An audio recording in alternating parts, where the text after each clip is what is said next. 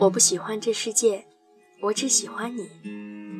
第五章，我亲爱的郝五一。郝五一是我闺蜜，高中同学。她生在五月一号。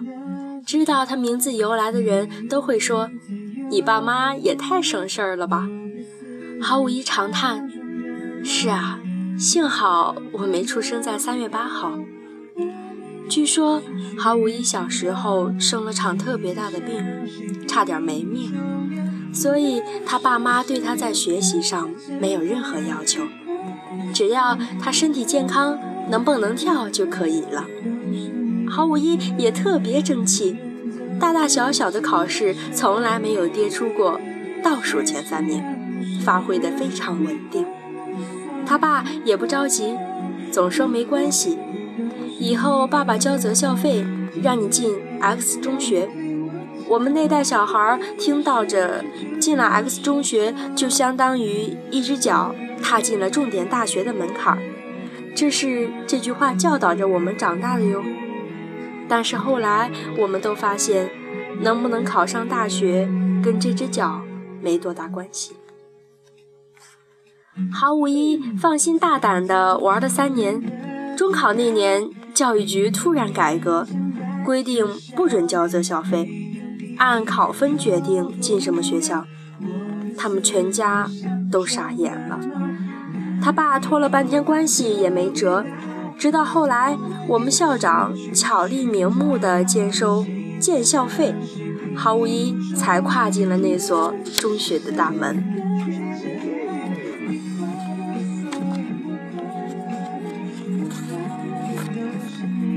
刚进校的时候，我压力特别大。初中我还能混个前十，来了这里才知道人外有人，举目四望皆是学霸。跟他们一比，我渣都不是。所以我对郝五一特别好，帮他买早餐，陪他做值日，吃饭把肉挑给他，让他深切地体会到了同窗之爱。时至今日，他提起都泪眼汪汪。我实在没忍心告诉他，其实是因为我怕他转学，有他在，我至少不用垫底。有一回数学考试，我很没有把握，郝五一坐在我后面，交卷的时候，他把卷子传上来，顿时我就震惊了。后面的大题，他满满当当全部写满了，我眼前一黑，心想完蛋了，这回我肯定考试倒数第一。下课，F 同学去帮老师改卷子，回来对我说：“放心，你比他好点。”我说：“你别安慰我，我都看了，他全写满了。”F 同学满脸黑线。他一道题没答，把题目抄了五遍。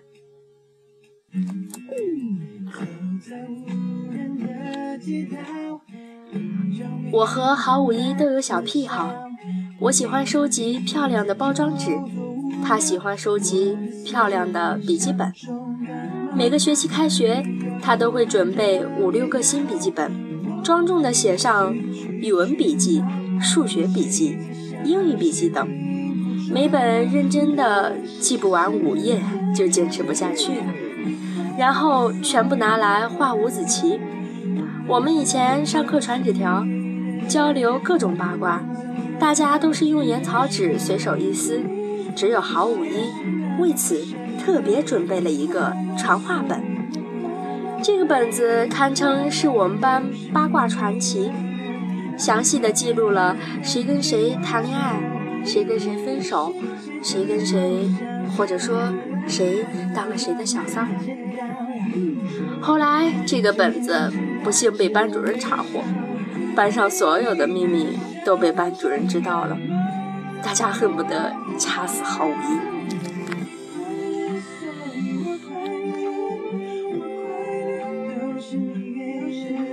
有一阵子班上流行穿耐克的板鞋。空军一号那一款，好像是四百多块钱一双。这种时候，我就万分痛恨自己不是独生子女。妈妈预算有限，我知道她挣钱不容易。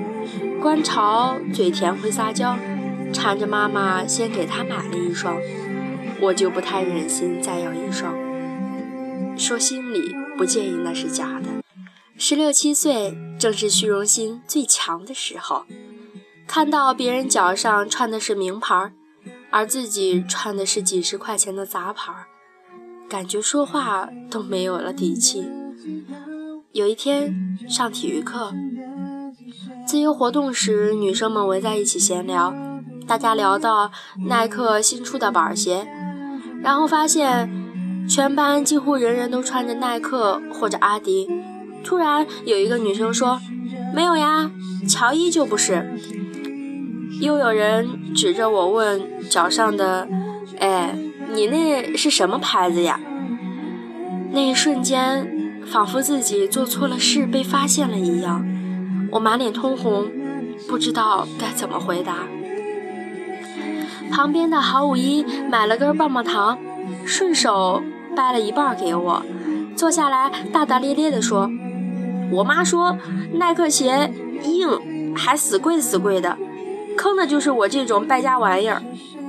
说的别人脸上讪讪的。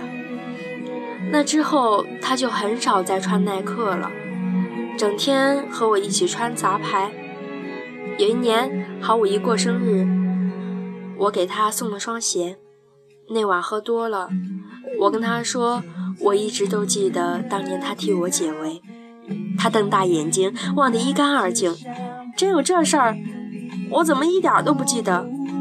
哦哦，对，我妈的确说过我是个败家玩意儿，这个我记得特别清楚。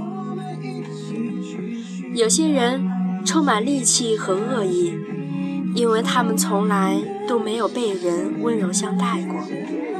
我相信自己能始终温柔。是因为年少时遇到了善良的人。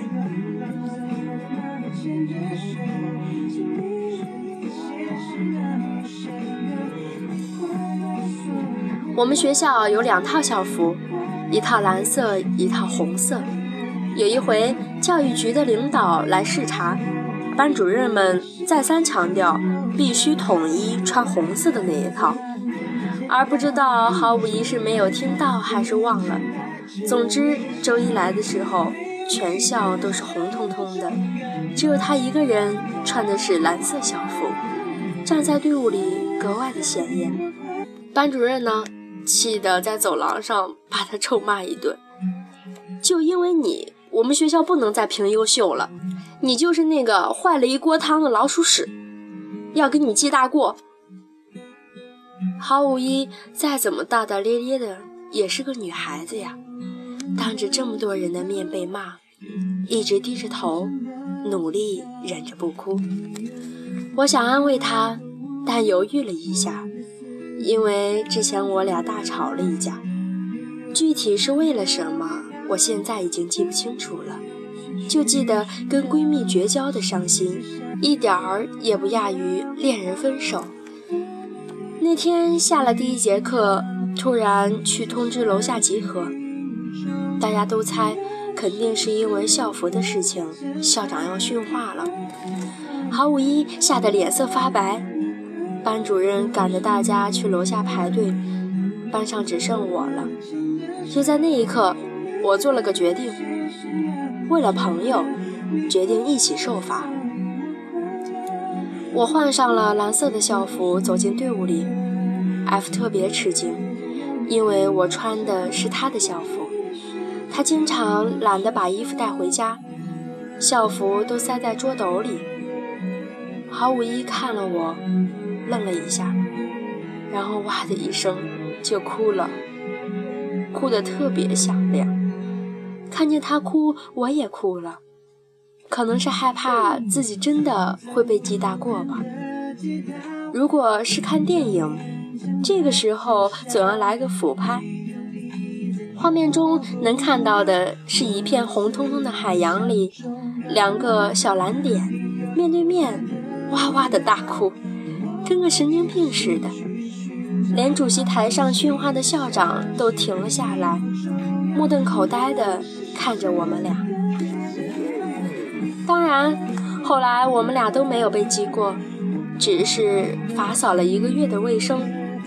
郝五一跟我说，那是他长这么大最丢人的一次经历，却因为我让记忆无比温暖。那时候他就觉得，我一定是他一辈子的朋友。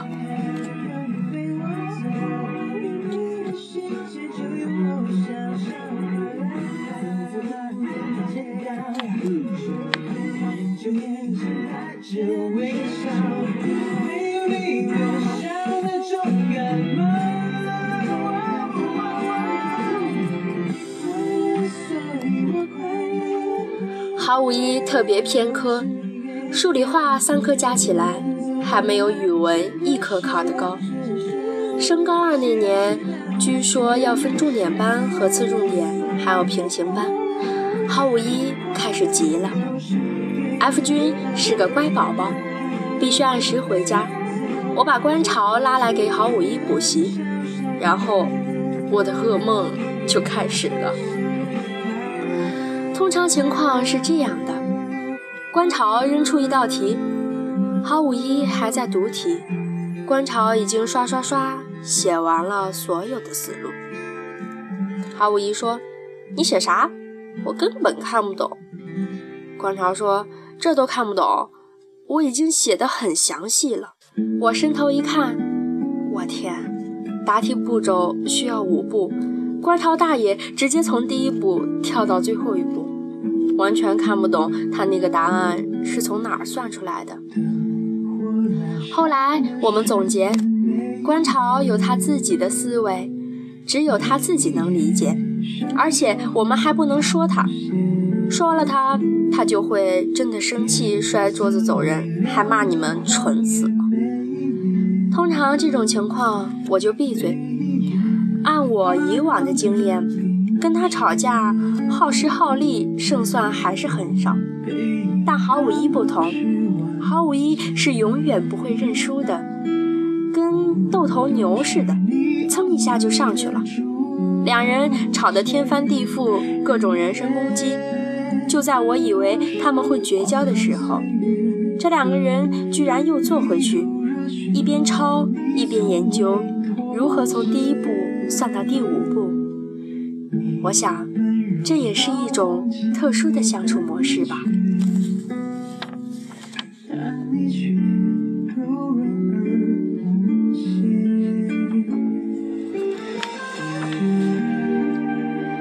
观潮从小跟我一起长大，他没什么性别概念。有一回，我、F 君、五一和观潮一起回家，我和 F 君呢？走在最前面，观潮在中间，郝五一在最后面。走到一半，郝五一突然停下来喊我：“乔一，你有没有带那个？”什么？他做了一个口型，我一头雾水。观潮说：“卫生巾。”什么？我没听清楚。郝五一问你有没有带卫生巾，他大姨妈来了。观潮嗓门无比洪亮地说：“郝五一瞬间石化，连万年冰山脸 F 同学也脸红了。”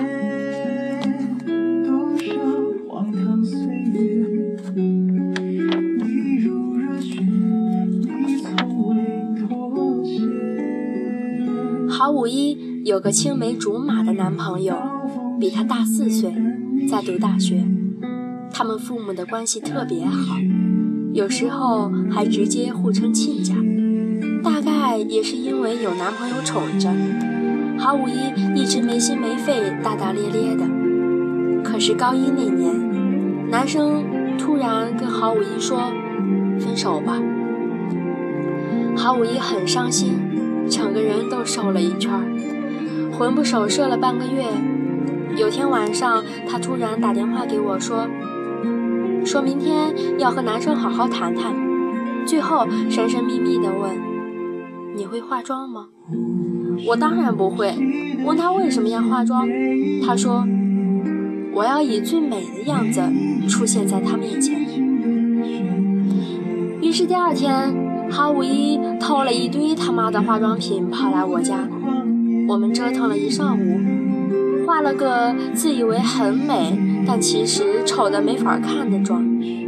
我赞美他是中国帕里斯，他夸我是大陆桂纶镁。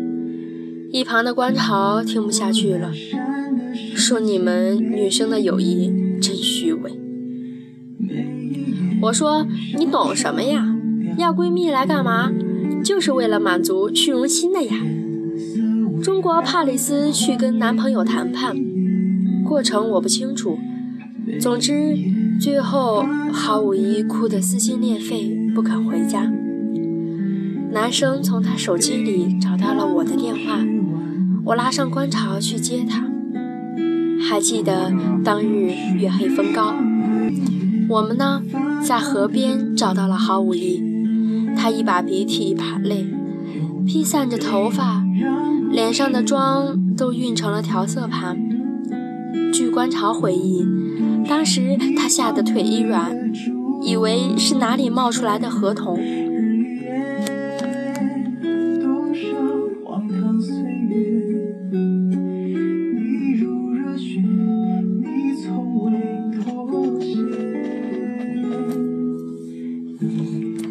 男生后来提了一个特别无理的要求，他说，只要郝五一在他生日之前叠够九千九百九十九颗幸运星送给他做礼物，他就答应和好。可距离男生生日只剩不到一周了，郝五一每天都在叠，我也帮着他叠。后来坐在我们周围的女生知道了这事儿，也主动帮忙叠。最后不知不觉竟发展成全班，少数几个手笨的不会叠，比如 F 同学就帮忙数数，定时汇报还剩几颗。那一周太神奇了，下课铃一响，我们全班静悄悄的，没有人出去玩，所有人都在埋头叠幸运星，一心一意的帮郝五一。大家被这种莫名其妙的凝聚力感染了，仿佛即将上战场。我们都是并肩作战的好战友。现在想起那个画面，真的是诡异。静悄悄的教室里，每个人都低着头，嘴里念念有词，不知道的还以为我们班在举行某种祭祀。终于呢，在男生生日前。我们班集齐了九千九百九十九颗幸运星。郝五一买了一个超大的花瓶，放学那天大家都没有走，花瓶传遍了全班。每个人把自己叠好的幸运星装进去，最后回到郝五一手里，满满的一瓶。郝五一带着这瓶幸运星去找她男朋友，男生特震惊。当时提出这个要求，其实是想让他知难而退，没想到他居然真的做到了。可是他们还是分手了。可郝五一说，很奇怪，抱着那一瓶幸运星回家的路上，他一点儿也不难过。后来高三有个学长得了白血病，学校呼吁每个班搞义卖。把卖的钱捐给那个学长。我们建议郝五一把那瓶幸运星给卖了。义卖那天，我们全班和郝五一把一大瓶幸运星扛到操场上，引得众人侧目，牵着拉风。这瓶幸运星最后被我们班主任买走了，一直放在他的办公室里。今年有同学回去看他，说那瓶幸运星居然还在。现在回头想想，当年我们全班集体折星星，成为全年级一姐。以严厉刻薄著称的他，竟然睁一只眼闭一只眼。也许他也是被我们感染了吧？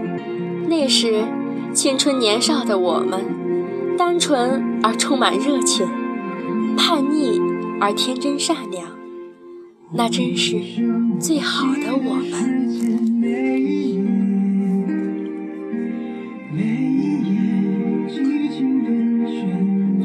某日和郝五一喝酒，郝五一同学相亲相了无数次，但一直没定下来。我问他为什么，他说我有心理障碍。我说啊，什么障碍？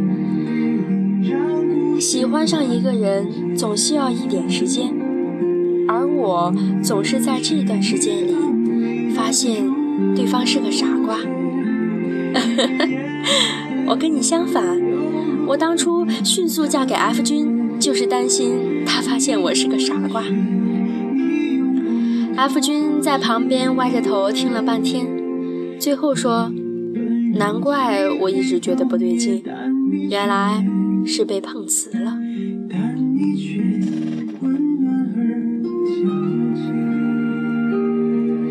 郝五一现在在出版社工作。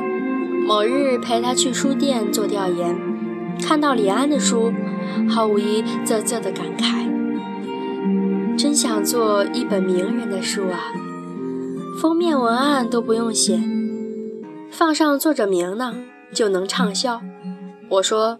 那倒是啊，你努力做一本张艺谋的书也是这个效果。全中国想做张艺谋书的编辑多了去了，我抢不到。我倒是觉得你和 F 都是潜力股，等以后你们出名了，一定要把自传给我做。我这么不求上进，指望我是不可能了。当然没指望你了呀，F 出名了就行呀。到时候你的书就是知名企业家 F 先生第一任发妻的首本传记。等等，为什么是第一任？他还有第二任吗？这说不定呀，赚钱赚多了，受的诱惑就大呗。我打算把他的一二三四任都出自传，做成一个系列，绝对畅销。然后我就特别认真地对郝五一说：“再见，我打算现在就和你绝交。”